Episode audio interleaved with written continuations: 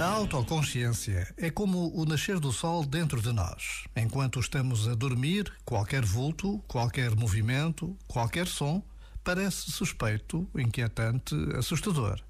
Mas quando o sol nasce, vem com uma força e uma leveza que dissipam tudo quanto antes nos invadia.